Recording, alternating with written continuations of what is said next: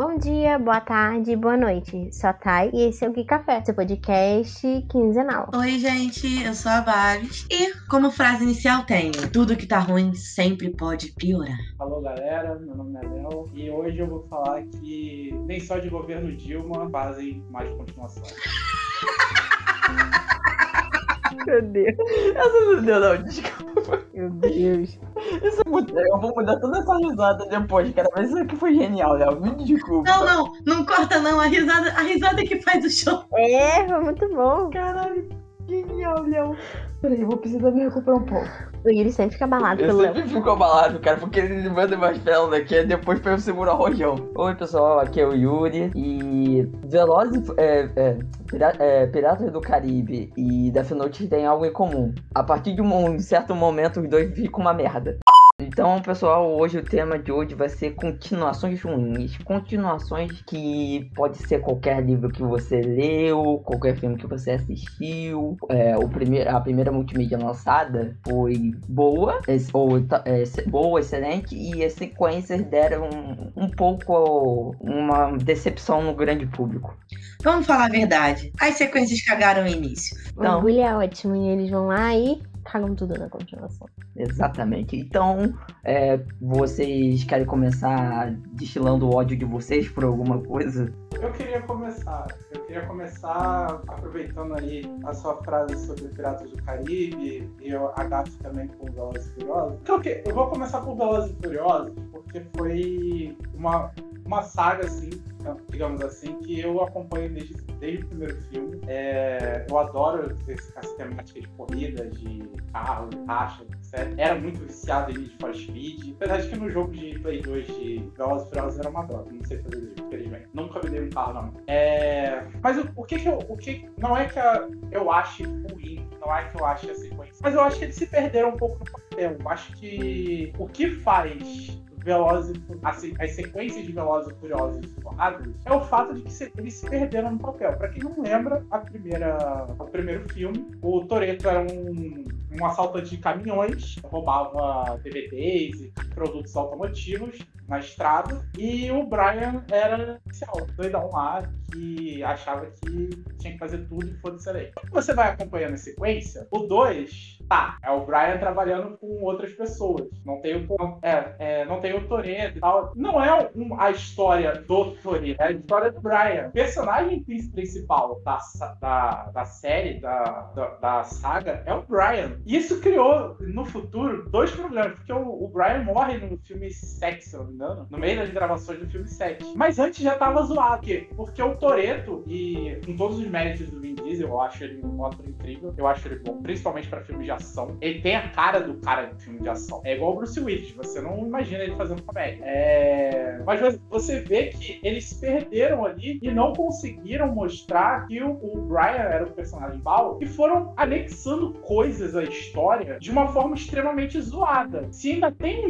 esforço pra fazer isso, é no filme 4, que é quando tem a morte, entre aspas, da Letty, porque tava ajudando o Brian com uma investigação de traficantes mexicanos num, num cartel. Mas então, Léo, é que na real, o que que aconteceu? É, no segundo filme, eles chamaram o Vin Diesel pra fazer e ele não quis. E só quem quis foi o ator que fez o Brian, o Paul Walker. Então, acabou que esse protagonismo passou pro Brian, entendeu? E o Vin Diesel não quis, no caso. Então, quando o Vin Diesel aceita voltar, né, pra franquia, isso muda. Porque na real, era pros dois dividirem, entendeu? Só que como ele não quis voltar pro segundo filme, meio que o Brian levou isso, entendeu? Então meio que foi por causa de, sei lá, do- de coisas de quem quis trabalhar e não quis trabalhar. É, só que o 1, se você pegar bem, a maioria das cenas, a maioria da, da narrativa, a, grande entendendo, era a visão do Brian. Então o Brian já era o personagem principalzão. O Vin Diesel, ele seria algo que eu esqueci agora no mas que ele, ele é parte do personagem Paulo. Ele tem um, um papel. Ele que vai dar o, o que eles chamam de plot device, que é o início do, da história, pra onde essa história vai, que tudo começa com o Brian investigando por ele. E era pra ir pra, por ali que eles deviam ter seguido, porque era onde a, a história ia chegar. E aí, o filme mais coerente da sequência, com tudo isso, estranhamente, é um filme extremamente extremamente, mas nem tanto pra um filme feito América, filme xenofóbico racista que é um pouquinho. Que é eles trabalhando com o que eles sabem, fazer, mexer com carro e roubando roubando pessoas que, que não, não que têm, digamos assim, contato com licitude e tal. Mas mesmo assim eles transformam isso num circo gigantesco, com uma série de preconceitos em cima do Brasil, em cima do, da cidade do Rio de Janeiro, e ficou sem sentido. Então todas as sequências, toda a sequência depois do 4, a, o 3 e o 4 já estavam usados primeiro que o 3 eles fizeram, sem explicar o que estava acontecendo. Eles depois conectaram no 6, quando, se eu não me engano, é no 6 que o, o Han vai pra para pro Japão, porque a Gisele morre, a Gal Gadot morre. E aí vira um, um bagulho completamente sentido. É um, é um negócio que começa a inventar várias coisas e a única coisa que gera pra internet é o meme do do Inclusive, eu fiz recentemente uma piada com isso, pra justificar um jogo meu, que eu tinha ódio, mas eu continuava jogando. Só que, obviamente, é meme, cara. Eu gosto muito das cenas de ação, eu gosto de usar o caralho, mas eu acho que eles podiam ter trocado a porra do nome do filme. Eu acho que eles podiam ter feito outra coisa. Inclusive, desculpa te cortar, Leozinho, mas é, esses dias estava passando.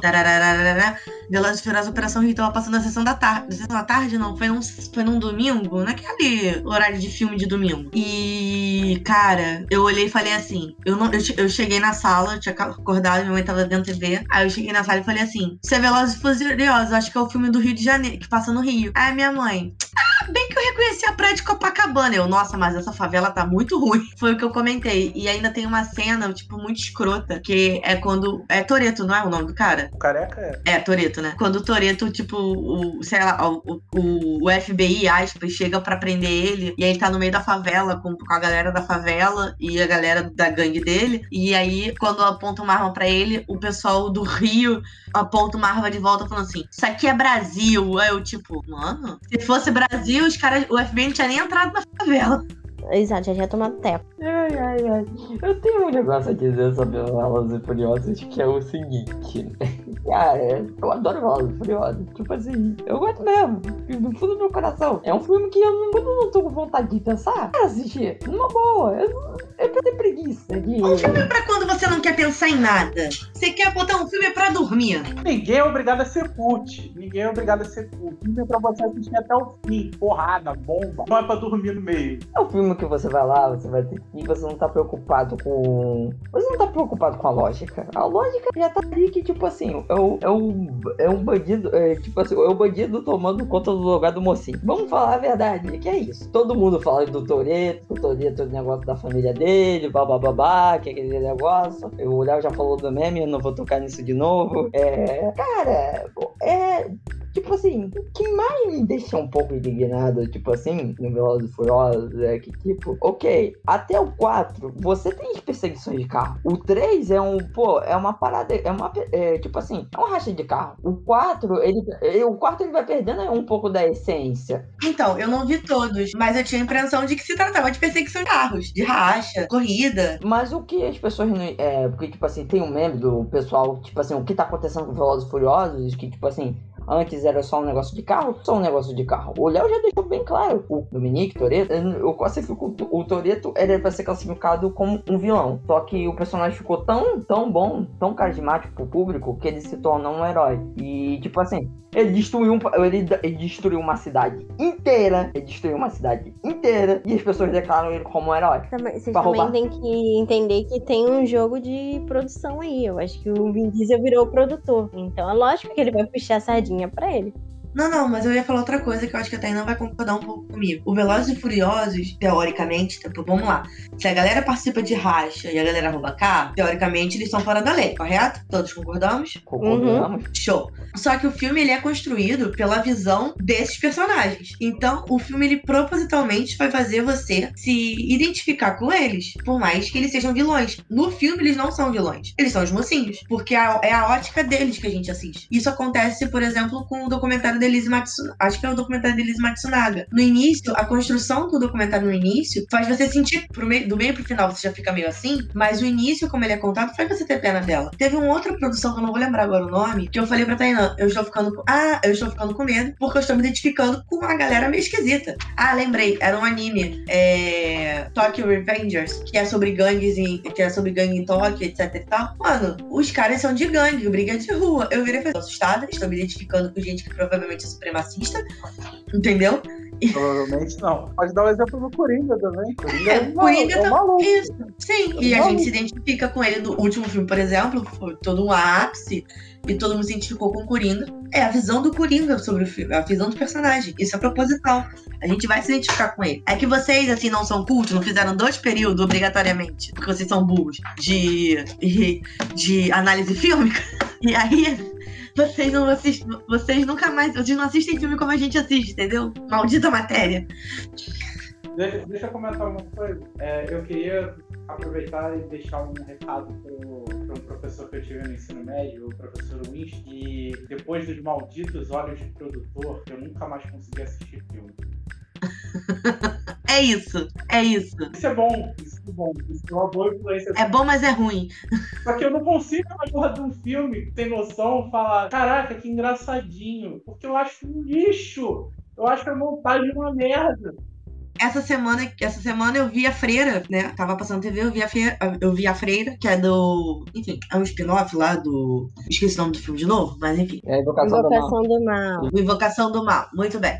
Eu assisti a Freira e, tipo, o filme é bom, a história, ela é boa. Mas, cara, tem tanto furo naquele bagulho. Tipo, o, ca o cara dá um tiro. O, o, ga- o cara dá um tiro no corpo que tá morto, está possuído. E o corpo cai. É um demônio ali dentro. Ele cai com um tiro. Eu, eu ainda sacaneei, perguntei, vem cá, bala de prata, tá benta? Mas é isso. Mas é verdade, a gente nota isso aí no, no Velozes e Furiosos, que a Bárbara falou, que sempre eles agora pautam muito em família. Essa é minha família, nós não largamos a família. E é isso, é pra você se identificar, tá vendo? O cara rouba, mas é pra ajudar a família dele. É, e é, um, e é um pouco a realidade de das pessoas fora, tá? Quem entra pro mundo do crime, ninguém entra pro mundo do crime. Entra porque precisa. Porque precisa proteger alguém, precisa de alguma coisa, falta alguma coisa e tal. A história que eles passam, realmente, é pelo, pela visão dos antagonistas. E como é que eles são vilões? Antagonistas da aquilo que a gente entende como justiça. Só e, e tem vilões bem definidos que geralmente são caras que, que são mais malvados e que tentam matar eles. Que não tem ética, né? Porque eles têm ética, né? Eles têm uma ética. assim. Que é o caso, é o caso do- da, da- das caras que vêm buscando vingança. Tipo, tipo o personagem do Jason Statham, o irmão dele na, saga também. Então, tem personagens que são vilões em si que querem vários antagonistas e o herói. O herói tá lá pra. O herói, entre aspas, que é o Brian, ele tá lá só investigar. E aí depois, é, depois ele entra no bagulho. Ele- o Brian meio que faz o caminho do policial corrupto. E isso que tem ser tão corrupto. Ele fica puto com os policiais tão corruptos e se junta com uma, uma facção criminosa e faz uma delícia. É, se junta com eles pra poder ter a família que ele apaixonou lá no, aí no.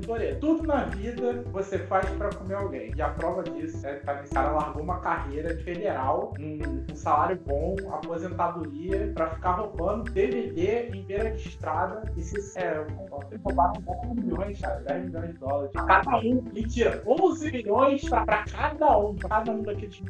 Léo, Léo, vamos admitir uma coisa, pô. Tem umas coisas que não dá pra gente aceitar. Certas coisas que não dá pra gente ace- aceitar. Tipo um avião que não é detectável por nenhum satélite no mundo. Não, existe tecnologia militar pra isso. E né? tecnologia militar. A mulher que é dona de uma rede de hacker, tipo assim, internacional. A mulher tem acesso à tecnologia militar.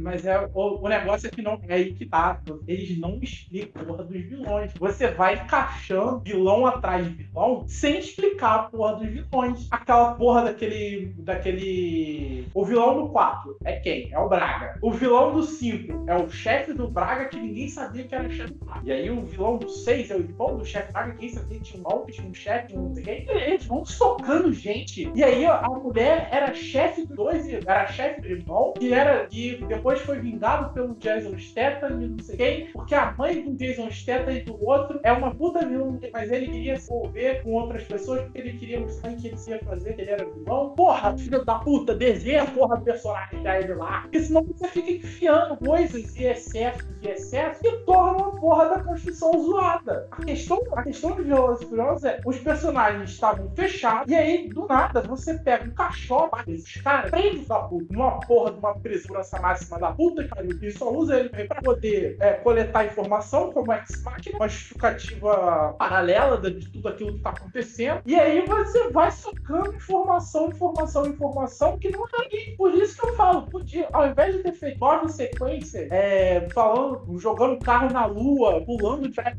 60 andares entre um prédio e outro, e o cara coisa. Com o Vin Diesel, com o Jason Statham, com o The Rock. Todo mundo adora o The Rock, todo mundo adora o Jason Statham explodindo as coisas, todo mundo adora o Vin Diesel. Na verdade, É. eles fizeram um outro filme, né? Pra Peraí, mas tiraram, inclusive, o The Rock tá fora, porque ele e o Vin Diesel trataram feio, e aí hum, saiu do Velozes e e Furiosos e foi fazer o outro lá com o Jason Statham. É, foi fazer o Hobbs e Shaw. Tiro, porque o, o com todo aquele apelo de família, ele nunca devia poder seriar com a porra do Shaw. Porque o personagem do Jason Statham matou o Han. O cara explodiu o carro do Han na cara dele. Ele pro Por um acaso, o Han é aquele que morre no Operação Rio? Não. Não. Ah, tá, obrigada. Morre no 3. É o, ja é o japonês O que morre no terceiro filme. É, o Desafio em Tóquio, ele morre no 3. Mas, mas o cara, o cara, o cara liga, o cara taca fogo no carro do Han, fica pro Toreto e fala: precisamos combater o seu amigo, seu merda. Precisamos conversar. E foda-se, noção do que é um bagulho desse. O personagem do Jason Statham é pra ser o maior Toreto da existência. Eles botam pra trabalhar junto. Então, é um são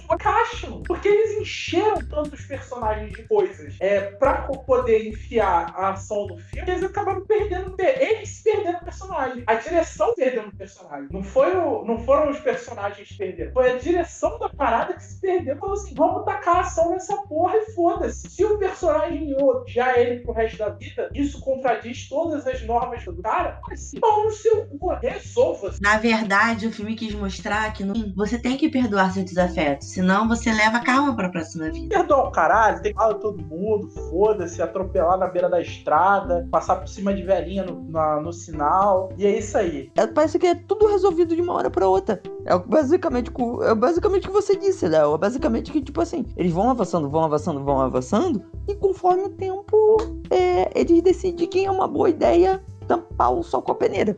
Então, É isso, gente. Não, não crie um efeito shonen na- nas coisas que se você enfiar a porrada no vilão, ele vai ser seu amiguinho. Existem certas coisas que os personagens não. Existem certos perdões que a gente não vai ter. E rancor, que é a mesma coisa que eu sinto dos diretores desse, dessa produção, é o que a gente vai carregar pra. Bom, da história, da história do Leozinho a gente pode tirar que coisas que duram muito tempo podem ficar uma grande merda. E isso a gente leva pro quê? Supernatural. Ou para o povo brasileiro, sobrenatural. Gente, é- é- eu não consigo entender.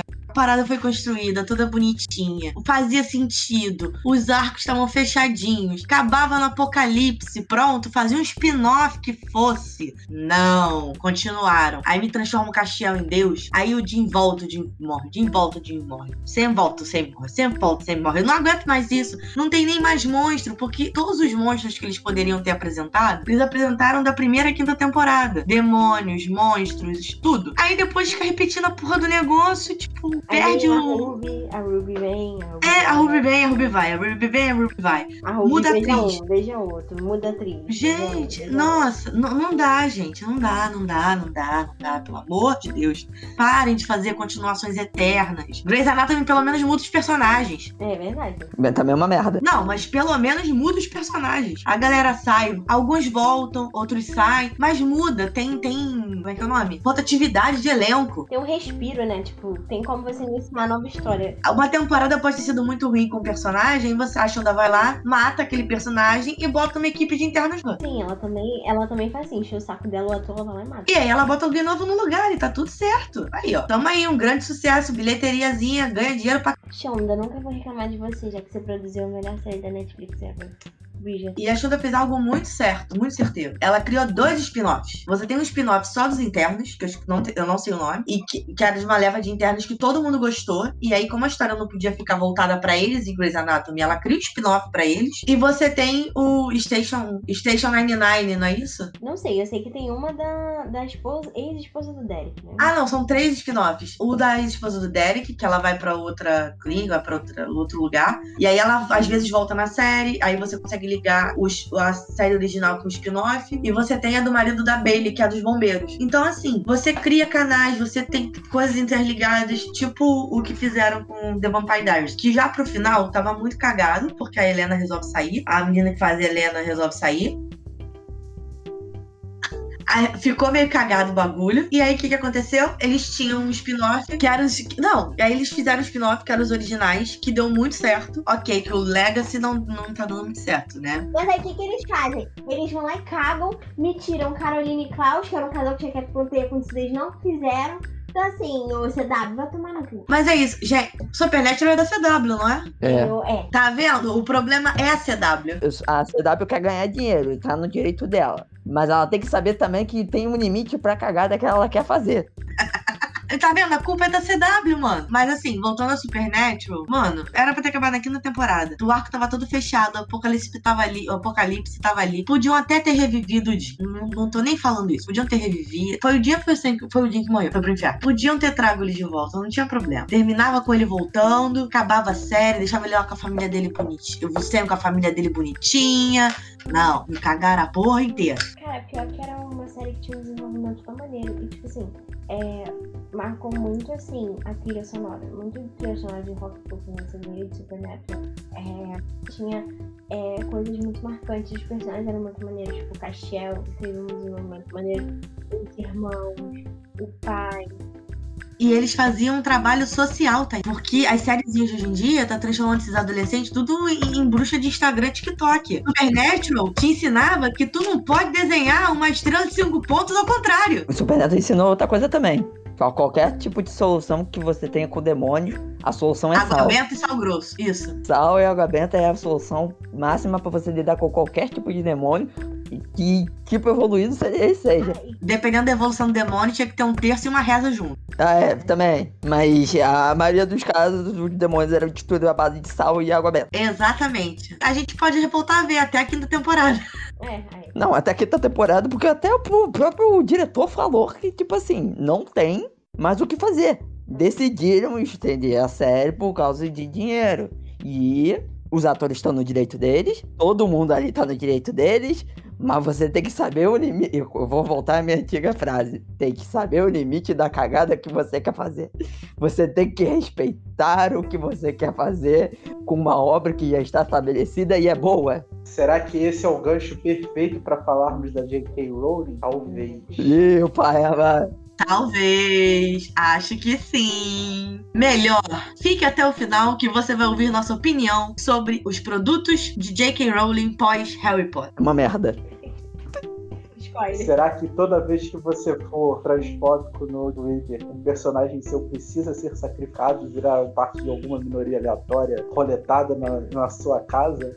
Descubra. Ou no caso, ela, ela corta quem ela defendeu, né? No caso, ela fez isso. Mas, Ela só não pode cortar o Dumbledore, né? Porque ele é o diretor da escola, né? é, mas aí ele foi, ela foi lá e tirou quem, quem começou com tudo. As críticas que as pessoas nem estavam mais criticando, ela preferiu substituir. Gente, o pior, o pior erro da J.K. foi ter. Então, gente, não tá no cânone, mas eu vou escrever agora, então vai virar cânone. Dumbledore é gay. Ele tinha um amor. Ele, ele e o Grindelwald tinham um relacionamento. Então, assim, virou cânone. Aí depois pra botar no filme, como ia ter boicote de, de homofóbico nos Estados Unidos. Ah, não, tira, não pode. Não pode botar beijo. Bota só uma mãozinha. Bota só uma mãozinha encostando no, no espelhinho lá. Ah, tomar no cu. Mas não é só isso, cara. É tudo. Tudo que ela botou que é cânone. E depois, tipo, quando ela foi fazer os filmes, não encaixou.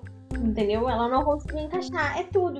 Aí muda a, a ordem do, do, do bagulho. Tipo, nunca era pra McGonagall.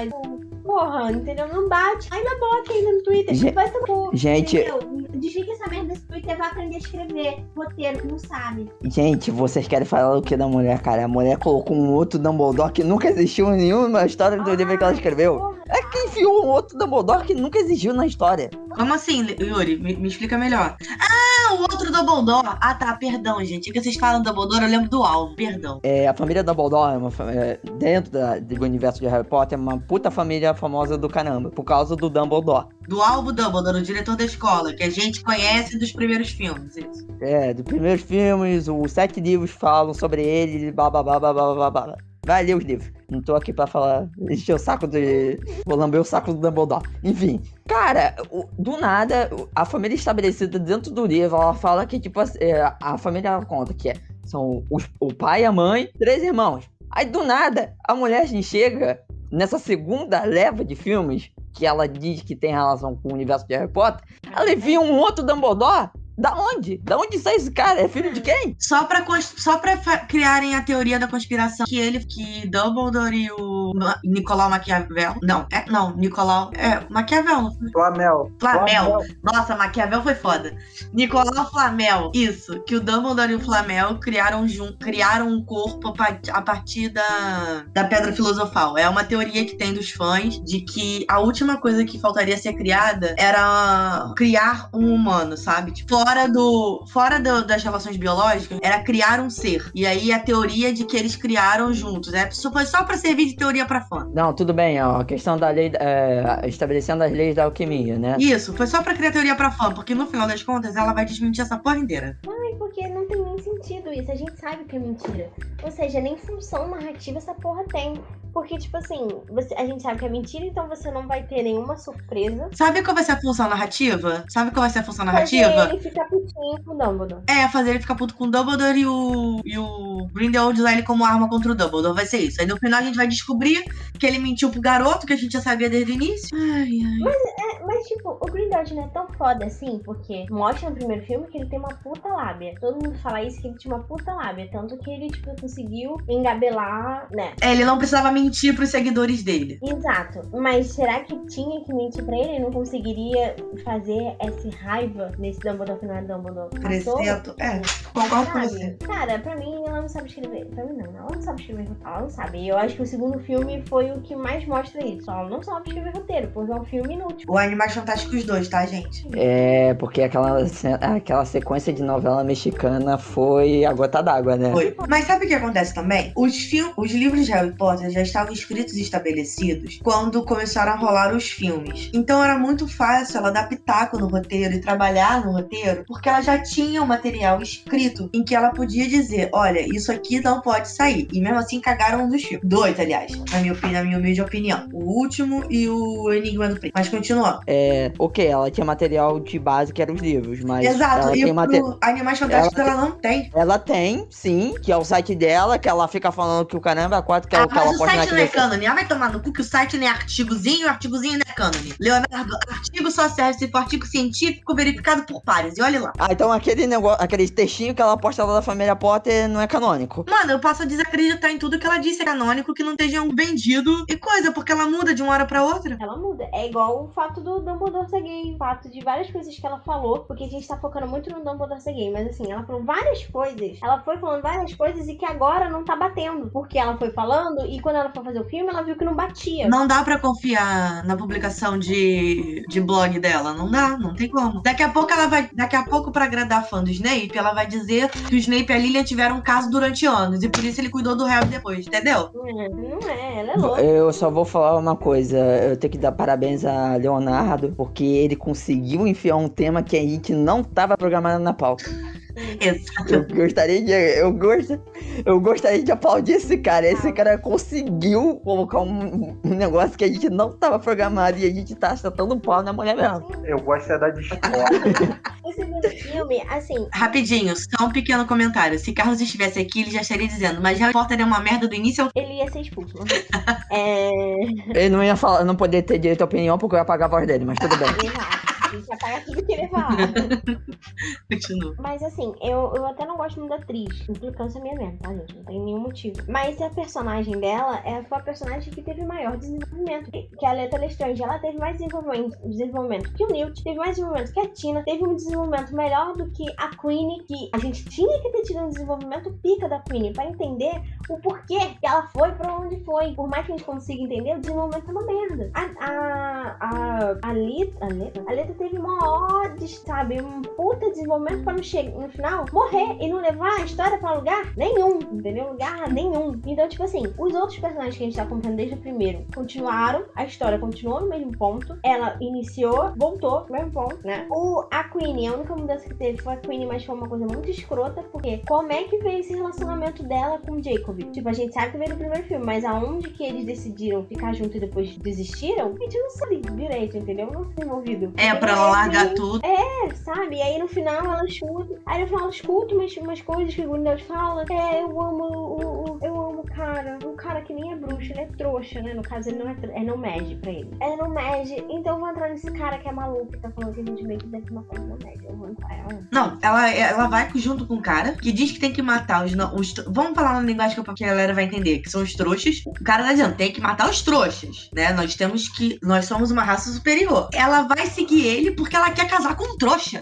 Sentido. Não faz sentido, entendeu? Se ele estivesse dizendo que ele queria mudar as leis do bruxo pra melhorar as relações entre bruxos e trouxas, era uma coisa. Porcaria nenhuma. Porque isso, ah, porque isso que eu vou, eu vou pegar o, o ponto que a Tainan falou. Porque tem coisas que ela tá falando e não tá batendo. Porque dentro do sétimo livro de. O sétimo livro de Harry Potter diziam que o próprio Dumbledore falou que ele e o Grindelwald eh, eles eram obcecados pela separação do mundo da, eh, do mundo da magia com o mundo humano. Se ele falasse isso, seria totalmente contraditório Sim, com sim, o que sim. ela escreveu no livro dela. Sim, Mas sim. tudo bem. Mas então, e por isso, justamente por isso não faz sentido a Queen ir atrás dele. Porque ela quer casar com um trouxa. Então não faz sentido ela seguir um cara que quer matar trouxas. Exatamente. E assim. É, o Newt, que era um, um, um pilar um- muito importante, assim, tipo, de um personagem interessante, ela cagou, assim, ela deixou pro lado. Aí fica o, o Dumbledore mais famoso que eu já vi, não que isso seja um defeito, enfim, não. É a única coisa que eu consigo gostar nesse É o filme. Dumbledore famoso, eu super casaria com ele. É, e o. Eu tenho que, né? Tenho que lavar minha boca, mas infelizmente o, o Johnny Depp fez um bom trabalho como Grindelwald. Eu achei que ele ia ficar surtado, ele não ficou tão surtado assim. Ele realmente fez o que eu achei que o Grindelwald deveria Calma Só que a gente vai falar ainda de Piratas do Caribe. Só que o filme, só que o nome do filme é Os Crimes de Grindelwald. Ele não faz crime nenhum, ele só manda os outros fazer. O crime dele é fugir da cadeia, cara. Então, tipo assim, eu não entendo, sabe? Eu não dá pra entender. O único crime do Johnny Depp é ser gostoso demais. Na verdade, o crime dele é bater mulher. Já foi provado que ela que espancava. Não, era uma relação tóxica mútua. Pra mim, os dois tinham que ter processados. Os dois batiam. Em nenhum momento eu Não, não, mas real oficial. Os dois tinham que ter sido processados. Porque ali era, uma agress- era agressão mútua. E mentiram judicialmente. Todos os dois mentiram judicialmente. Eu teria processado por. Ai, como é que é o nome daquele processo, Leozinho? Quando você mente pra justiça? Esqueci. Não, é calúnia e difamação. Não, é. Acho que é perjúrio. É, quando, é perjúrio, quando você mente por idades. Ela tinha o direito de denunciar ele, mas ela, em momento nenhum, ti- tinha o direito de anular o- as agressões dela. Ele tinha direito de recorrer, alegando que ela também batia nele e processá-la de volta. Os dois seriam condenados por alguma coisa, mas em momento nenhum dizer que ele não batia, entendeu? Perjúrio.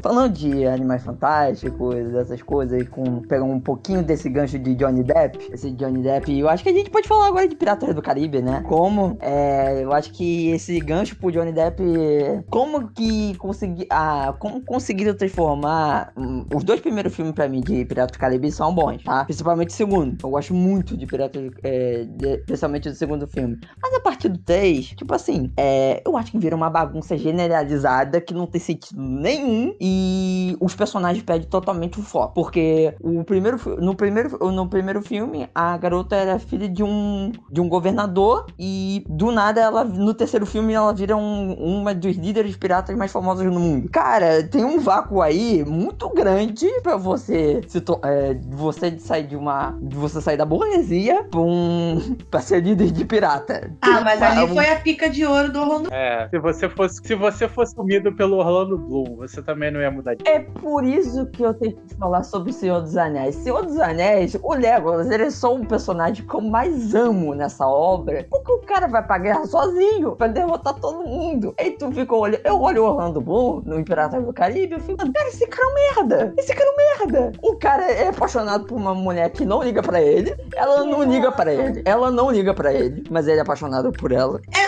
um negócio que fica meio esquisito, que parece um triângulo entre ela, o Johnny e o Juan? Que ela vive dando mole pro Johnny Depp, cara. Isso, ah, então não era impressão minha. Quem não daria. Aí que tem. Que aí tá quem não daria mole pro Johnny Depp. Esquece os processos dele. Quem não daria mole pro Johnny Depp? É o Johnny Depp, cara. É tipo você chegar pra alguém dos anos, dos anos. que nasceu nos anos 80 e falar: Você daria mole pro Brad Pitt, sim ou não? Se a pessoa disser que não, ela tá mentindo, cara. Obviamente ela tá mentindo. O Johnny Depp é a mesma coisa, porra. Quem nasceu nos anos 90, no mínimo, quer dar pra ele umas duas vezes. Então, o negócio é o seguinte, cara, eu não culpo a Elizabeth porque, porra, é o Johnny Depp, foda-se. Ah, o Norrington é um coitado. O No- Aí que tá, o Norrington foi bem desenvolvido. O, o Norrington, que é o, o cara do primeiro filme que ele, ele ia ser chefe da, da, da guarda da ilha lá onde, tinha a Elizabeth. E aí, quando, quando ele pega a Elizabeth, ele vai perdendo tudo aos poucos. Ele perde, ele perde o emprego porque ele, ele não conseguiu prender os piratas que atormentam a ilha. Ele perde o, o- os carros dele porque ele perdeu a, a batalha lá com os piratas zumbis lá da, da população do Barbosa. Ele vai perdendo tudo até chegar no filme 3 e ele virar um tipo. A- a- o desenvolvimento dele foi, foi dentro da. O desenvolvimento dele foi dentro do que aconteceria normalmente com o personagem que aconteceu as coisas que aconteceu. Ele foi perdendo tudo, ele foi perdendo prestígio, ele foi perdendo carro, ele perdeu até as calças. O tipo ele ficou jogado lá em Tortuga, se não me engano, até a graduação do, do Pérola pra tentar pegar o coração Então, cara, mas a- o, conce- o conceito de Piratas do Caribe até o segundo filme, pra mim, funciona muito bem. Você tem a questão de como eles vão montando as lendas. E ela- essa, forma, e essa construção de lendas, ela vai se construindo lentamente até que eles chegam num terceiro filme, que eu tenho um certo problema com esse filme, que é o seguinte. Eles tentam encaixar tudo no filme, tudo mesmo.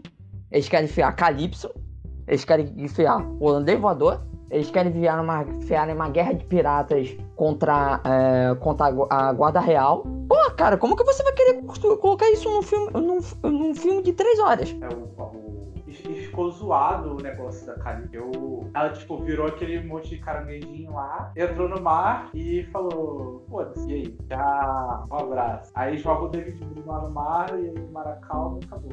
Aí depois, tipo assim, aí você termina essa trilogia, ok. Aí você pensa, acabou. Tá bom.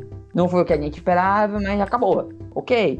Só, deixa eu só fazer, deixa só fazer uma menção honrosa ao terceiro filme. E apesar dos pesares, aquela cena do, do carinha lá, Spro, que é, é da Marinha Real, tomando bala de tudo quanto é lado enquanto ele anda pelo, pelo navio, eu acho que é uma das cenas mais fodas filme, porque é uma, é uma cena, tipo, o cara tá vendo na frente dele tudo que ele construiu a vida toda cai e afundar. Então é a minha menção honrosa aí do salva do terceiro mas o resto ficou meio bagunçado, não tem nada, nada a declarar. Aí, por exemplo, você tem um, é, você tem um, um fim numa trilogia. O terceiro filme não é, não é tão bom quanto os outros dois. É, tem certas trilogias que são a mesma coisa, mas eu não vou querer citar nomes aqui. É, mas é, eu tô falando de você, Homem-Aranha 3, isso mesmo. Mas enfim, é, vo- aí depois eles tentam enfiar um quarto filme, um quinto filme que não faz sentido algum. Que no quinto filme eles tentam criar um novo Elizabeth e o Tânia, que é o filho do Will Tânia, que ele teve com a Elizabeth. Sim, é o quinto filme, que é a Vingança de Salazar nela.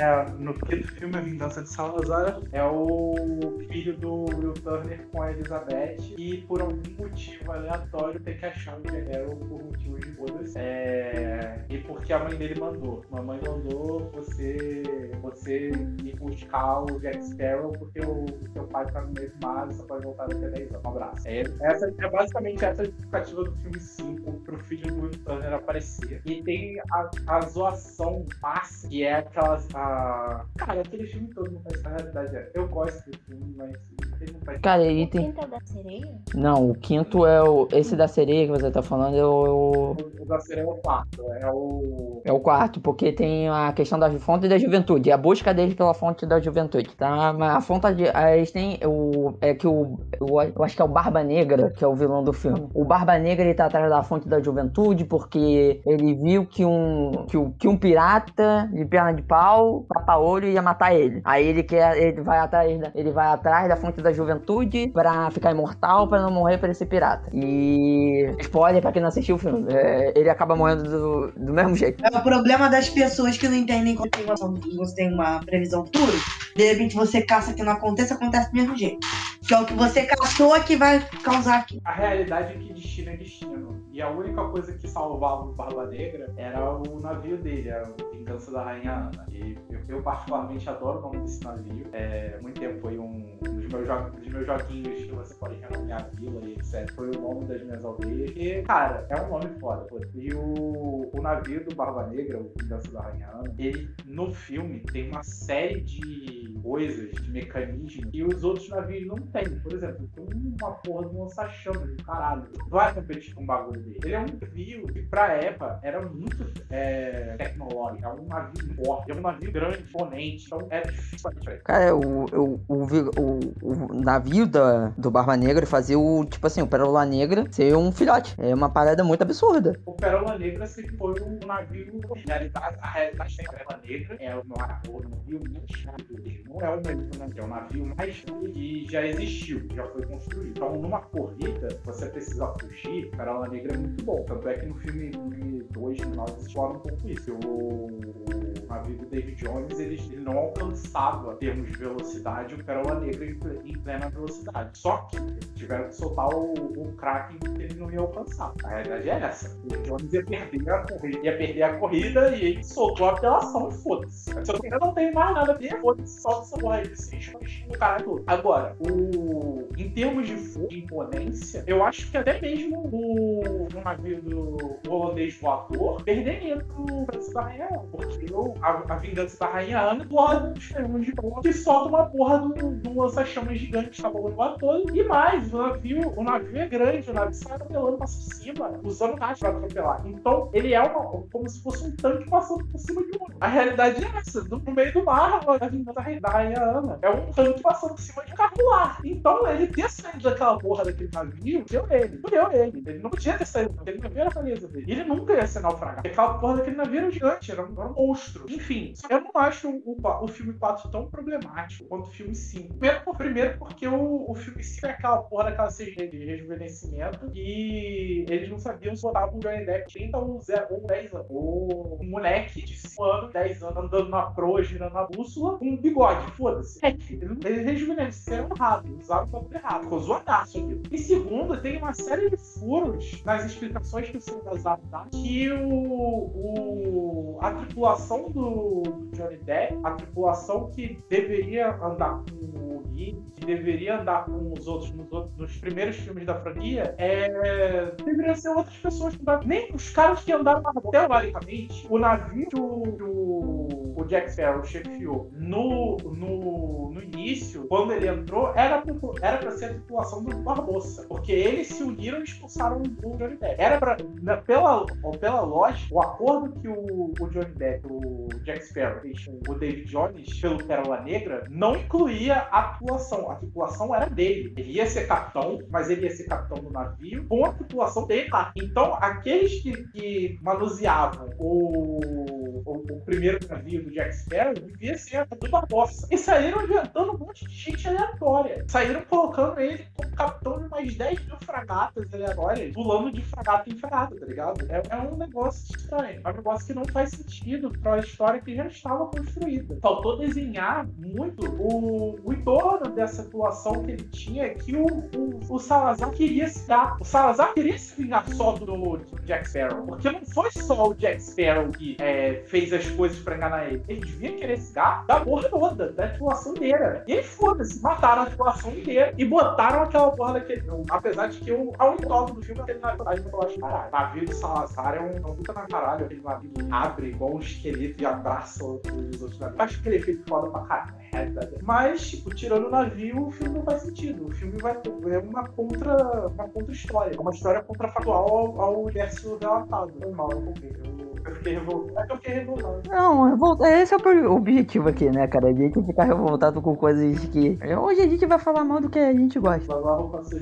O pior, o pior de tudo no filme, sabe qual é? Eu nem acho que o, tipo assim, o filho dele, o Rolando Bloom com a, com a outra eu nem acho que ele seja um personagem problemático. Eu acho que dentro do. Depois, conforme vai andando o filme, o personagem dele faz sentido pra história. E aquela menina também, a filha do Barbosa. Eu acho que ela faz sentido. A morte do Barbosa eu achei um pouco exagerada. Triste pelo Barbosa, cara. É, eu gostei dele. Só que o, o, que eu achei zoado meio foi a porra daquele tridente aleatório. Agora? Porra, tu já tá tratando da lenda lá dos fantasmas que usar. Aí tu mete a porra de um tridente e ao invés de você pode partir o mar. O tridente é muito som, né? Porque o, o Poseidon ficou amigo do Hades, do nada. E aí você pode, além de dividir o mar, você pode ressuscitar o espírito. Mas embora. Você não pode fazer isso não, caralho. Volta lá. Volta. Tu tá. Volta. Tu não pode, tu não pode ficar ressuscitando só porque tu pegou na porra do rabo lá, filho. Isso aí é outra história, outra história. Tiraram, lendas, assim, sem sentido nenhum, sem necessário. Eu acho um filme de. Tanto que o Jack Sparrow consegue enganar até os mortos, é, era suficiente. E...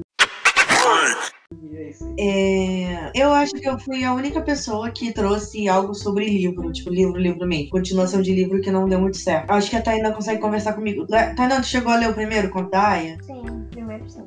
Tá, tá bom. Então dá pra. Tainá consegue dialogar comigo mais facilmente. É, vocês nunca viram nem a série, né? Metade da série.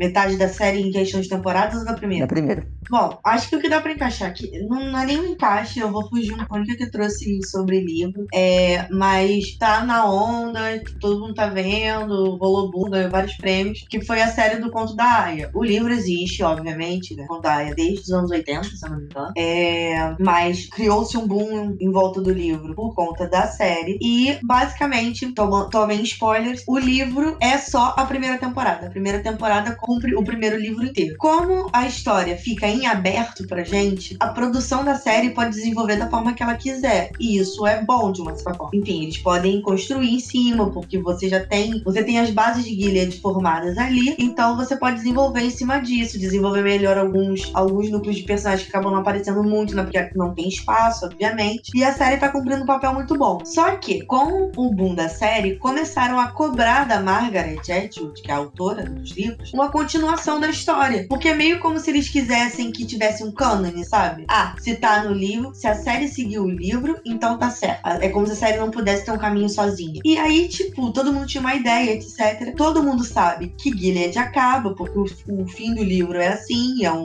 a gente descobre que é um simpósio, não sei quantos anos depois, 100 anos depois, um simpósio sobre aquele período, então, enfim, vão trabalhar com pesquisadores, etc e tal. Então a gente sabe que o regime acabou. A série pode desenvolver todo o período do regime até ele acabar. E isso a gente tem outros relatos como ela se baseia em questões históricas para escrever o livro, você pode desenvolver a partir dali. Tipo, tem vários relatos históricos de várias é, sociedades que tiveram alguns tipos de regime, como eles acabaram, e você implanta ali no meio. Só que aí a Margaret, ela cede a essa pressão e escreve os testamentos para finalizar o livro. E o que, que acontece? Os testamentos vai seguir a história de três mulheres, tá? Uma tia, que é uma das. Vou jogar como casta, tá? Uma das castas, uma tia. Uma menina criada fora de Gilead, né? E que vê o. É, enfim, é a visão do externo sobre o regime interno. E uma menina que é criada dentro do regime. Então, a visão interna, né? Ok, show. Até aí podia ter sido um ótimo livro. Se ela tivesse mantido o estilo de escrita dela, que ela não manteve. Por quê? Ela. Isso já deu entrevista, isso, isso tá declarado. Ela teve auxílio, né, de algumas pessoas para escrever a história. Ela também quis dar um pouco do que os fãs queriam, e aí meio que virou um fanservice. O livro não tem o mesmo estilo de escrita do primeiro, o que já é um grande pecado. É, E aí o, o testamento, basicamente, durante a história você descobre que a tia é a tia Lídia, que é uma das grandes vilões da série e do primeiro livro, a grande filha da puta, que meio que fica como a responsável pelo fingir. Ela começa supostamente a juntar informações e colabora depois com os, com os revolucionários, né? Com os terroristas externos e destrói o regime porque ela dá todas as armas pra acabar com o regime, de, de- todas, as- todos os podres do regime. Não faz muito sentido pra, pra construção da personagem inicialmente. Aí a gente descobre que a menina que é criada do lado de fora é a filha que a June tem, é uma filha que a June tem dentro do regime. E aí linka a série, né? Porque a partir desse momento a gente já tem na série que a June teve uma criança dentro de Gilead. Então, e essa criança é posta pra fora, né? Conseguem escapar com a criança. Aí o livro pega a criança que tá fora é essa criança, a criança que tá dentro é a filha da June que é sequestrada no início de tudo. E aí eles pegam a garota que Gilead caça a vida inteira, jogam pra dentro do regime de novo, infiltrada, sem ninguém perceber, tá? Infiltrada, ela se junta com a irmã pra pegar o documento da tia Lídia e fugir com a irmã de lá. E elas conseguem isso magicamente. Elas fogem de tudo, passam por todas as barreiras sem grandes problemas. magicamente, é porque a altura quer. Isso se chama roteiro. Três temporadas tentando fugir daquela merda sem que um monte de gente morre no meio do caminho e elas conseguem fugir magicamente. E no final, claro e evidente, constroem uma estátua pra tia Lídia. Hum? No Canadá. É. Ah, não, mentira. Mentira, não. Pois Tem uma menina que morre nesse percurso, constroem uma estátua pra essa menina e meio que glorificam a tia Lídia como uma grande salvadora. Ela foi uma filha da puta. Tipo, tu apagou todas as merdas que a mulher fez só porque ela construiu um dossiê contra o regime. Porra, fanservice. Porque aí no fim do livro aparece a June, aparece, aparece o Nick, né? Eles não, nenhum, ela não ficou com nenhum dos dois, mas aparecem os três e as duas meninas, todas uma família feliz. E aí. É E, e aí é isso que. Cara, foi uma bela fanfic. Foi uma bela fanfic. Foi uma bela fanfic. Olha, Foi uma bela Essa, fanfic. que Essa é- dela, mas. Exato. essa daí tá melhor do que as fanfics da J.K. Rowling que ela tá escrevendo agora no cinema. Caralho.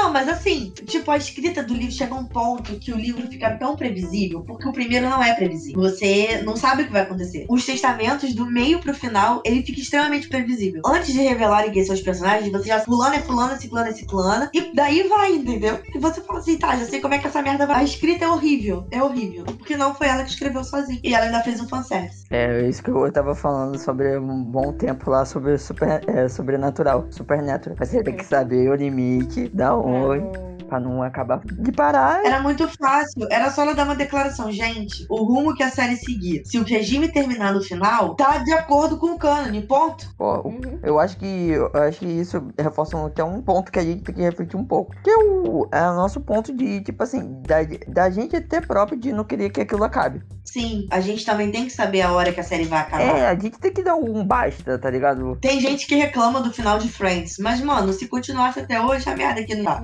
Ai, tá muito ruim, gente. É, Gilmore Girls. Gilmore Girls acaba, todo mundo fica. Quando a gente termina a série, eu senti esse vazio de quando a série terminou. Eu vi, quando eu vi, já tinha terminado tudo, né? Então eu vi já mais velho. Gilmore Girls, ele acaba, você fica com um vazio. Ele deixa um final meio aberto, mas você fica com um vazio. Mas, mano, se não tivesse acabado ali, porra, ok. Depois fizeram uma reunião do elenco. E aí fizeram meio que uma micro sériezinha, só, sabe, pra dar um gostinho nos fãs. Mas isso não estragou a história, sabe? Não estraga.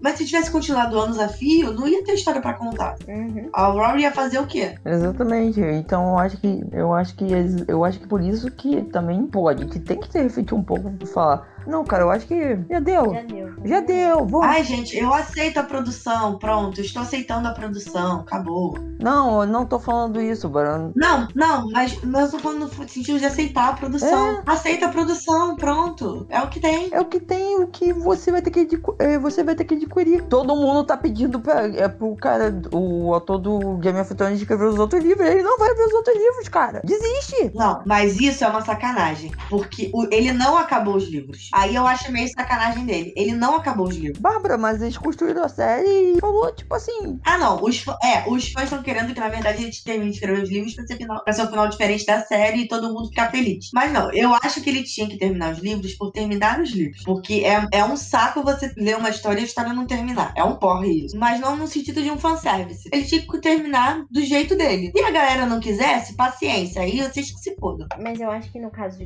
Game of Thrones, é, vai ter o mesmo final da série. Tipo assim, por exemplo, provavelmente a Sansa. Ele já disse que não. Não? Ah, então não, Não, ele já disse que não. Muitas coisas ali, ele que deu o final. Sim, sim, sim, mas eu acho que ele deu um final diferente pra série pro do livro ser diferente. Mas ainda assim, mas ainda assim, eu acho que não ia ser o fanservice que todo mundo quer. Não, não deve ser, cara. Porque ele desenvolveria bem melhor do que a série desenvolveu, entendeu? Ah, não, claro, sim. A Sonsa ser, por exemplo, a rainha de.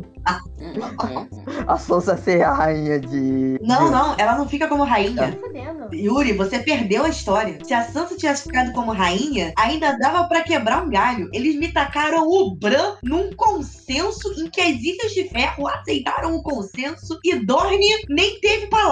Era um coadjuvante de Dorne. Eu tô falando que ela se tornou a rainha de Winterfell. Não, mas até faz um sentido. O que não fez sentido foi a porra do Brahma. O que não, Não. fez sentido foi o Tyrion, né? O Tyrion tava lá, traiu a rainha lá, que dominou tudo, do nada no discurso de não, a gente tem que. É, ele, ele consegue mobilizar o consenso.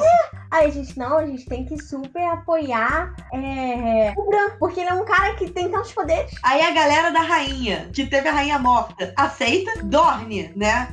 Tem um coadjuvante que aceita, que tu só reconhece que ele é de Dorne pela vestimenta. O... As Ilhas de Ferro não ficam independentes. A história toda é sobre as Ilhas de Ferro se mantêm independentes. As Ilhas de Ferro aceitam se, se sub, Eu subjugar. não entendi nada. A, Yara não fez o acordo com a. Com a... Não, não, as Ilhas de Ferro ficam subjugadas. Não, sim, mas ela não fez o acordo com a. O. Sim, com a Sansa para as Ilhas de Ferro ficarem Não, com a livres. Sansa não, com a. Daenerys, né? Ela, ah, eu te apoio e aí a gente coisa. Como é que ela não tentou? Eu aceito o Bran, mas eu quero ser livre. Não, o pior. As Ilhas de Ferro não lutam pela liberdade no censo, mas o, o, o, o- norte fica, fica livre. O norte é o único separado. Isso, o Norte que nem falou nada. Então, vocês ficam separados aí. Acho que provavelmente vai John e Daenerys indo bem e tia, Vulgus pegando. hum. Não, a Daenerys enlouquecendo daquele jeito ruim. Porque, tipo, o livro, o livro desenvolve a loucura dela. O livro desenvolve. Por isso até que fica meio pai o cara não terminar os livros, sabe? Porque de fato dá uma desenvolvida na, na loucura dela. Aí até faz sentido alguém matar ela no final das contas, entendeu? Coisas que as pessoas falam, ai, Daenerys ficou louca. Tipo assim, o problema não é a Daenerys ficar louca. O problema é como eles fizeram a Daenerys ficar louca, que pra mim não faz sentido nenhum. Correram uma temporada inteira. Porra, tipo assim, a garota do nada. Aí toca lá o negócio, a galera se rende a ela. Agora eu virei louca, vou matar, tacar fogo em tudo. Nos livros ela já escutava vozes e tinha medo de enlouquecer. Ah, então aí faz mais sentido. Então faz sentido ela enlouquecer. Porque na série, sei lá, falaram sobre isso. né? Não, a série dá uma cagada muito feia. Mas o, o único ponto que eu acho que ele deveria terminar os livros é isso. É terminar o arco. Ele não termina. Tu fica com a- o bagulho todo pela metade. Eu ficaria puta de ter um livro na prateleira pela metade. Inclusive, eu tenho, eu, te- é, eu tenho os livros. Eu também tenho os livros. Então assim, é, então assim, porra, eu, eu acho sacanagem dele não terminar. Não, ok. Porque aí ele começou a escrever outras coisas. Tipo, mano, termina com merda, cara. Vi um lá que foi ele que escreveu. Eu falei, porra, ele escreveu isso em vez de terminar a porra do livro de escrever. Não, ele não. É Death Note, é isso que eu queria falar, né? Não, mas olha só, eu vou querer defender aí o, o autor. Eu acho que o erro dele foi fazer aquela, aquela continuação de botar o caderno na mão do. Eu acho que esse foi o erro de continuidade dele. Não precisava fazer aquela continuação. Mas eu defendo o Nier e o Melo como sequência Web. Eu acho, eu acho que eles não são tão incríveis quanto o L. Eu acho que eles resolverem o caso não foi por conta deles mesmos, mas sim porque o L já tinha resolvido. O negócio é algo que a gente estava conversando antes. O Kira, quando o L morre, ele já tinha um completo. Antes do L morrer, ele já tinha um completo que era, era meio que amenizado ele ter um rival. Quando o rival dele morre, ele não acredita que vá, que vá ter outro rival pra ele. Então ele meio que descaralha, ele meio que se perde no personagem, tô dizendo, porque ele, ele simplesmente acha ele é um ser humano mais humanidade e que ninguém mais vai fazer com ele. E isso vira arrogância e acaba virando o, o- os que acabam, acabam assim, é, gerando todos os erros finais dele. Porque ele entrou tanto no personagem, ele se, se vestiu tanto Kira, e acabou não dando pra, pra não ver que ele era o Kira. Ficou tão, ele, ele ficou tão ensandecido com a Morgueli, que ele também considerava um amigo, mas que era o rival dele, ele ficou tão ensandecido com o rival dele vindo pra, vindo pro, pro Quilos Inferno, que ele, ele meio que não via necessidade mais de esconder quem ele era. Via porque a polícia, um pouco que a polícia estava continuando atrás dele. Mas ele não achava que polícia ia capaz de, de encontrar ele. Ele fazer o que quisesse. Eu acho que não foi um erro do O erro dele, pra mim, o, o mangá recente, foi um foi desnecessário. Eu acho que ali foi mais uma, uma tática comercial. Mas com relação ao Death Note, eu acho que é uma fechada. Eu acho que a primeira temporada foi bem fechada, foi fechada. E não tem nada a reclamar, não. Eu entendo o seu ponto de vista de que o que ele, o que ele a, a partir da morte do L, ele se ele se toma a, a pegar essa questão de, de ele ser o melhor ser humano do mundo por ele não ter um rival à altura. Então por que a gente não cria uma solução de que os dois morrem? Porque para mim tanto L e tanto o Kira são duas metades de uma mesma de uma mesma pessoa. De, de uma, porque para mim a solução, cara, não é que a, para mim a solução não é só você matar ou você você só matar o L, é você matar o Kira também. Porque ali é uma guerra de egos tão grande, mas tão grande, que o. Não, o L, o, o L tá preocupado. O L tá sim focado em pegar o, o Kira pra acabar com essa onda de assassinatos. Dessa onda de julgamento de, do Kira se sentir um deus. Mas o, o, o L tá atrás de ganhar do Kira, de provar que ele é o melhor. E é, é, é, é a mesma questão do Kira. De, do Kira provar que ele é melhor, de ir atrás do L, descobrir quem o L é pra matar o L, porque é a única pessoa no mundo capaz, é, capaz de parar ele. Essa, para mim, é uma questão principal que devia ter sido desenvolvida com melhor. Me, deveria, ser, deveria ter sido melhor roteirizada por parte do, do, do, do pessoal que organizou o mangá, mas para mim funciona dessa maneira, Léo. Eu entendo você discordar, eu, vou, eu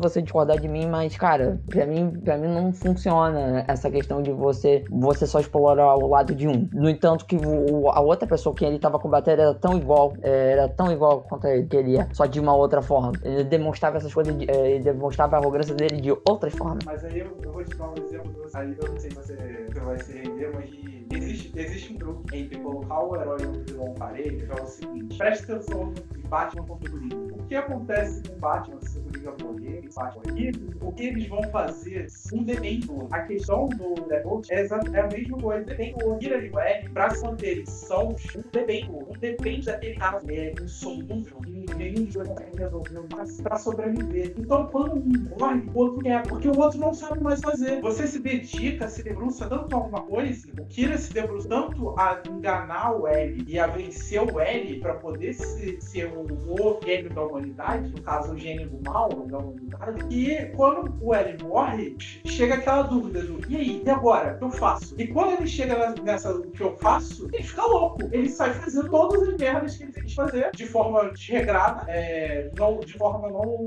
não tão é, ortodoxa, organizada ele fazia, e acaba dando muitas, muitas brechas. Se o L fosse ele não daria. Porque o L, na primeira brecha, é sim pegar ele. Mas os outros, ele enlouquece, ele enlouquece tanto achando que ele é superior, que ele acha que ele pode fazer o que ele quiser ele não, e os outros não vão virar. Então, qual é o problema com o Death Note? É, é o outro. Eu acho que a continuação devia, devia que é porque eles que usaram no caderno, tá? E não. Porque no, no anime eles deixam é, meio em off, dizendo que a pessoa não morre, a pessoa não tem direito à morte ou não, caderno do Então, pra onde vai essa pessoa? Essa, essa é a pergunta assim, do 2001 que ele fez. E ele fez aquele bagulho lá comercializado. Não, não, não vamos comentar essa merda, não, cara, porque isso daí é perda de tempo. Meu pai amado, a gente não devia estar tá nem citando isso, Léo, porque isso daí, isso daí que a gente vai citar agora, as pessoas não deveriam nem ter conhecimento. Cara, realmente, foi, foi, foi isolado, foi extremamente isolado. Eles deviam ter focado no que ele já tinha. Eles deviam ter focado em responder as perguntas que ele deixou em aberto quando ele acabou novo. Que é o que acontece com. O que acontece é que não tem recorte. O que acontece quando o Shinigami escreve o nome caderno. E aí fica, fica isso no ar, enquanto ele faz aquela porra daquele Shinok criar. Eu acho que essa é, essa é a grande questão do, Death Note. A, a obra em si, a primeira parte da obra, eu acho que ele retrata até muito bem como uma pessoa, uma pessoa extremamente focada, quando ela perde aquilo que é, que é do seu foco, tá louca. Quando você se fecha com alguma coisa, se fecha um embate, quando aquele embate acaba, você tá perdido. Você não sabe o que você vai fazer. Eu acho que isso é resolvido. Posso não gostar. Você pode não gostar do Belo, pode não gostar de achar que eles são limitados. Bem, eu acho que eles são Mas eu limitados. gosto do. Eu, eu gosto tanto do Nero como o Nero quanto o Melo, cara. Eu acho que são características diferentes do L, que um é mais. é, Um é mais impulsivo, agressivo, e o outro é ele é um- uma questão mais retraída. Eles não são. Eles não são. Eles não atingiram o potencial deles completo. no gosto dele por doce. O Melo só come chocolate, ele não come nenhum outro doce. E o Nier, ele só come assim. Come Exatamente, eles são, eles são pessoas, eles são detetives ainda em construção e eu entendo muito bem isso. São personagens em construção, numa obra que já estava estabelecida. O- Você tinha, você já você tinha milhares de personagens já estabelecidos que já tinham o foco deles, que já tinham a direção deles. O meu problema é justamente de como a partir de como essa dire- é, direção trabalha, o, é, eles tomam a decisão de que eu não acho que a, para mim não foi correta de você matar um personagem que tava ali rivalizando, que eu acho que o destino dos dois tinha que ser o mesmo, porque daria o sentido de, daria o sentido completo do que você tá, você tá, é, você tá propriamente falando, de que os dois precisam um do outro, que um, de que no final de tudo os dois vão acabar se matando, porque eles ou eles acabam se matando, ou eles acabam aceitando um outro, porque esse seria pra mim o final ideal de Death Note, mas vamos É, o, nego- o negócio é que o. A un- a única coisa que. E que eu acho que é o que te incomoda é que o autor meio que deu para o Kira. Ele resolveu o embate. O interesse de um é diferente do outro. O que um quer, o outro, o outro quer o contrário. Mas os dois querem, no final de tudo, vencer um ao outro. E eles vão acabar se matando no final por isso. Eles são extremamente egoístas e ego- egoístas e egocêntricos. Eles só se importam com eles mesmos.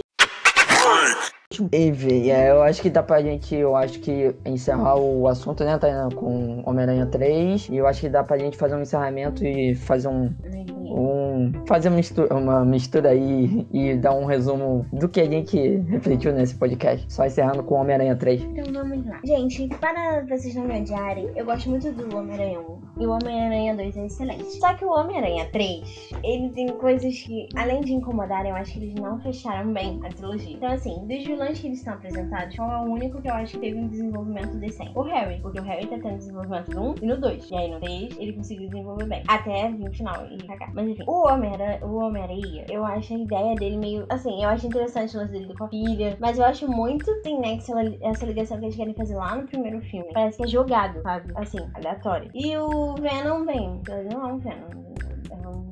É um É uma gosma, é uma moeba. é, é uma moeba possuindo um ator padrãozinho de Hollywood. É isso, não, não é bom. E tem outras questões, essa questão do simbionte mudar ele. Cara, ok, é super válido, eu entendo que isso é dos quadrinhos e é legal. Só que o jeito que eles fizeram isso foi ridículo, tá? Ficar dançando não é maneiro, deu umas do, nada lá, dançar e ficar se vestindo igual um emo. Não é maneiro, não é legal, é cafona e é escuro, entendeu? Não, não tem função narrativa nenhuma. E o que eles fazem com a Gwen também. É uma Gwen muito fútil. E na verdade eles trocam. Parece que eles trocaram o personagem. Porque quem aparece é super fútil assim nos quadrinhos, Mary Jane. A Mary Jane, assim, ela tem uma relação. Ele tem uma relação com a Gwen, tal, que tá mais indo no caminho. Enfim, aparece a Mary Jane a Mary Jane é uma menina que parece fútil, só que na real ela não é fútil. Mas ela é apresentada como fútil. Todo mundo quer ela, nananã. Ela dá mole pro Peter, e o Peter nem um, porque ela gosta da Gwen. Aí ela fica, opa, esse aqui não, não, não, não caiu nos meus feitiços. Tipo, parece uma menina fútil. Eles trocam, entendeu? Então a Mary Jane tem um- um- um- um Papel, é função. aprofundada. E a, e a Gwen, tipo, fica só como isso aí. É fútil e acabou, sabe? Porque nos quadrinhos eles ainda fazem esse. Eles aprofundam a, a Mary Jane. Então, beleza, show. Mas no filme nem isso. Aí fica ela lá, e é isso, gente. Ah, gente, olha, desculpa. Vem o Homem-Aranha 1, vem o Homem-Aranha 2, mas não vem 3, tá? Bota assim. É. O spoilers Homem-Aranha 3. O que acontece para encerrar a franquia? Aí vocês veem. Vocês É podem. merda. Você vê um resumo do que acontece. Eu vou contar. Eu duvido, eu duvido. Tu vai, tu vai, com- você vai com o dedo pra porta do teu trabalho e apontar pro alto e falar adeus.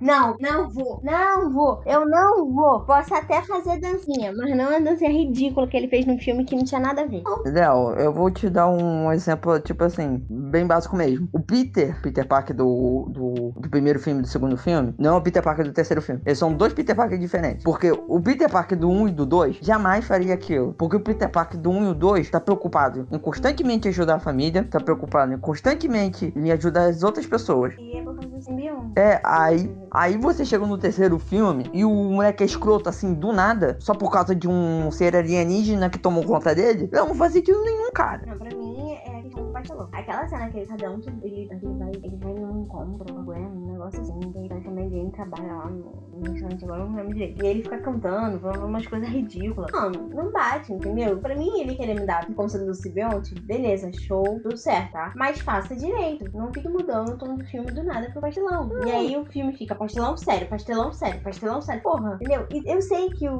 Antes que as pessoas de cinéfilas venham em cima de mim, eu sei que o diretor tem isso, porque o Evil Dead é assim. Ele vai, ele chama pra um lado do pastelão, e ok, tudo bem, show, certo, eu entendo. Só que Você não tem direito à opinião aqui. tem que. Não é isso. Só que tem que prestar atenção também no filme. Em nenhum momento aquilo ali encaixa, entendeu? Evil Dead encaixou a loucura, sabe? A doideira de tipo, o cara viajar pra, pra volta ao tempo e catar o demônio. A gente viu agora no filme do Parker, não. Então é isso, gente. Desculpa, não vem o Homem-Aranha. Homem-Aranha 3 se trata de uma história de um, de um amigo que perde a memória. O amigo dele matou o pai dele. Tá, eu vou fazer o resumo do filme. O amigo, o amigo, um amigo perdeu a memória, porque o outro, um amigo dele fez ele bater a cabeça e ele perdeu a memória. Aí vai se enro- desenrolando nessa história inteira. Aí do nada chega um bichinho alienígena do espaço, uma gosminha. Aí essa gosminha toma conta do Peter. Aí ela depois sai do Peter, a gosminha. Só que do nada disso você tem a história do Homem-Areia, que ele tá preocupado em salvar a fi- a filha dele e ajudar a filha dele. Mas foi o Homem-Areia responsável pela morte do tio,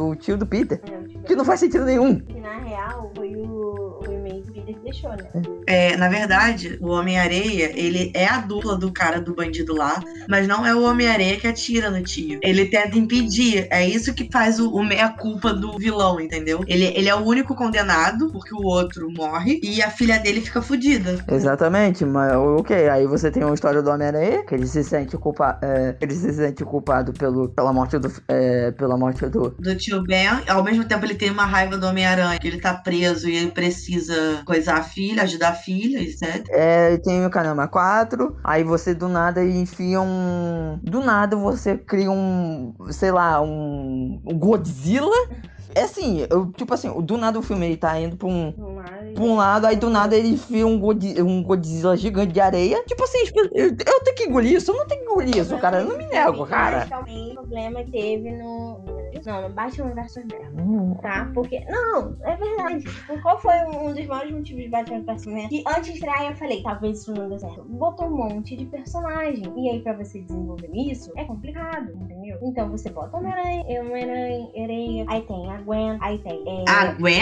Tem. a Gwen. no Tem a terceiro? Gwen, Ah, tem. é, ela é ela aquela chatinha, é verdade. chata, entendeu? É, tem a Mary Jane, tem o Harry, tem isso, tem o lance do Tio Ben, tem a, a Tia May. Tudo isso pra você encerrar e tudo isso pra você limpar. É muita coisa, entendeu? É muito personagem pra você desenvolver, porque você tá desenvolvendo e você também tá encerrando a história. É muita coisa. No caso do Batman vs Superman, era muita coisa pra você apresentar, tanto que você ainda tinha que ser plausível você comprar a briga dos dois, entendeu? Então você tinha que desenvolver o Lex Luthor, você tinha que desenvolver a Mulher Maravilha, né? Porque você ia apresentar ela lá, mas tinha que desenvolver alguma coisa. Tinha que desenvolver o Batman, porque era um Batman que as pessoas não conheciam. Ainda tinha que tentar ajeitar o Superman de um jeito que fosse legal, porque muitas pessoas não gostaram do primeiro filme do, do Superman. Eu não tô nesse grupo, tá? Eu gostei, me julguem pra mim. É... E então era um monte de coisa que você tinha que fazer. É lógico que a porra do filme não ia dar certo em duas horas e meia, na mão de um cara que não sabe picotar filme, entendeu? Não sabe montar filme. É isso. Ele é muito inventivo, ele é um- muito. sabe dirigir, fazer umas cenas muito Ele é criativo. Mas ele não sabe cortar o filme. E isso é uma coisa que, infelizmente, a gente tem que saber. Principalmente quando ele trabalha no mercado de cultura pop. O filme nunca vai passar de duas horas e meia. Salvo exceções como o Ultimato, e tem um motivo. É um encerramento de. É,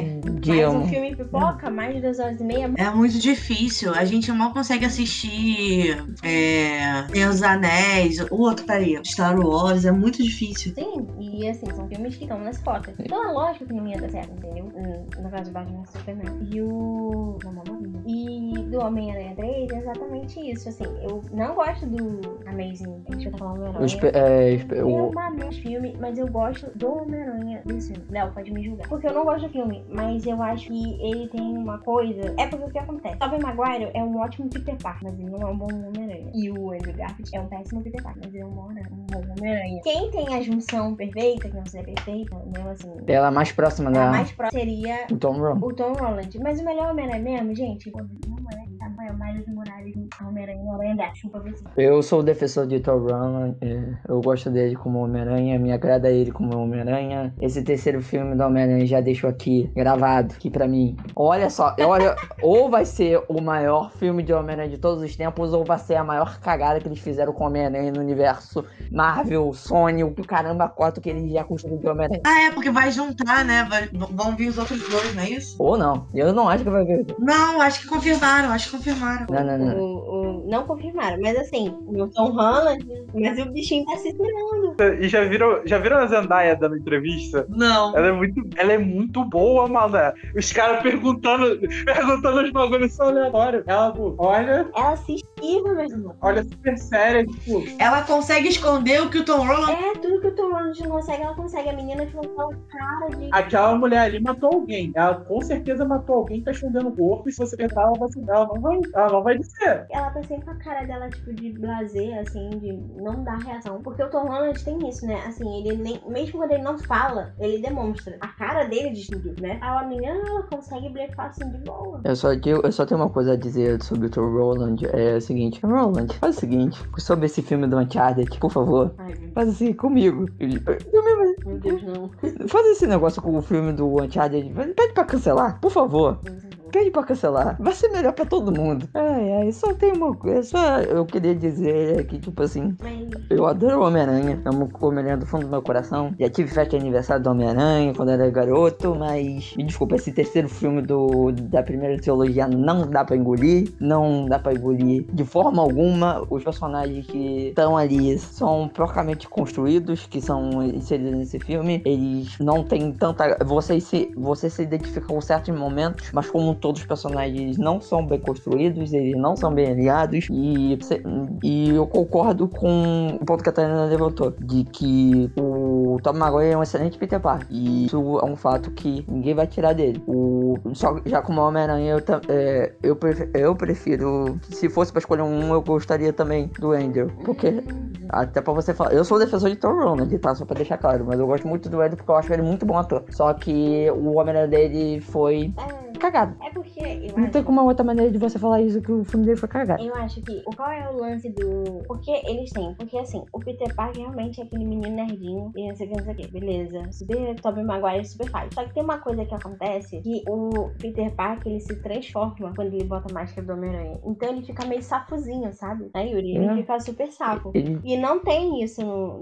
no Tobey Maguire. Que também não tem no Andrew Garfield. Tipo, ele não consegue ficar safozinho, tira e bota o safo, entendeu? Ele é safo Homem-Aranha, ele é safo Peter Parker. Ele Que tem não tem nada a ver com, com o personagem. Mas ele, como Homem-Aranha, até no sentido corporal, tipo, que agora o Tom Holland, né? Ele melhorou. Mas assim, no sentido corporal era igualzinho, porque o Andrew Garfield, ele é muito magrinho, né? Então, assim, ele fica muito esguio. E o Homem-Aranha é bem esguio. Então ele ficava muito bem, assim. E ele tinha esse Peter Parker mais zoeirinho, entendeu? Só que quando ele virava o Peter Parker, não, Homem-Aranha. Só que quando ele virava o Peter Parker, ele continuava zoeirinho. E aí não tinha nada a ver. Eu Peter acho Parker que é isso zoeirinho. tem um problema. Eu acho que isso tem um problema no Homem-Aranha dele, que eu acho que. Eu acho que é o problema na construção do Peter Parker, que é o seguinte: eles tentam trazer uma. é, Eu acho que é um momento de transição de que eles não conseguiram saber, saber trabalhar o Homem-Aranha. Porque falando, eles já queriam inserir aquela questão do de o Peter Parker ser mais questão de YouTube. Uhum. Que eles lançaram no primeiro filme lá do Homem-Aranha, do De Volta ao Lar. Uhum. Que eles, Tom é, Holland. é, com o Tom Holland, que ele grava vídeo pro YouTube, essas coisas. Eles queriam inserir aquilo daí. Só que eles não souberam trabalhar que nem naquele filme. Mas sabe trabalhar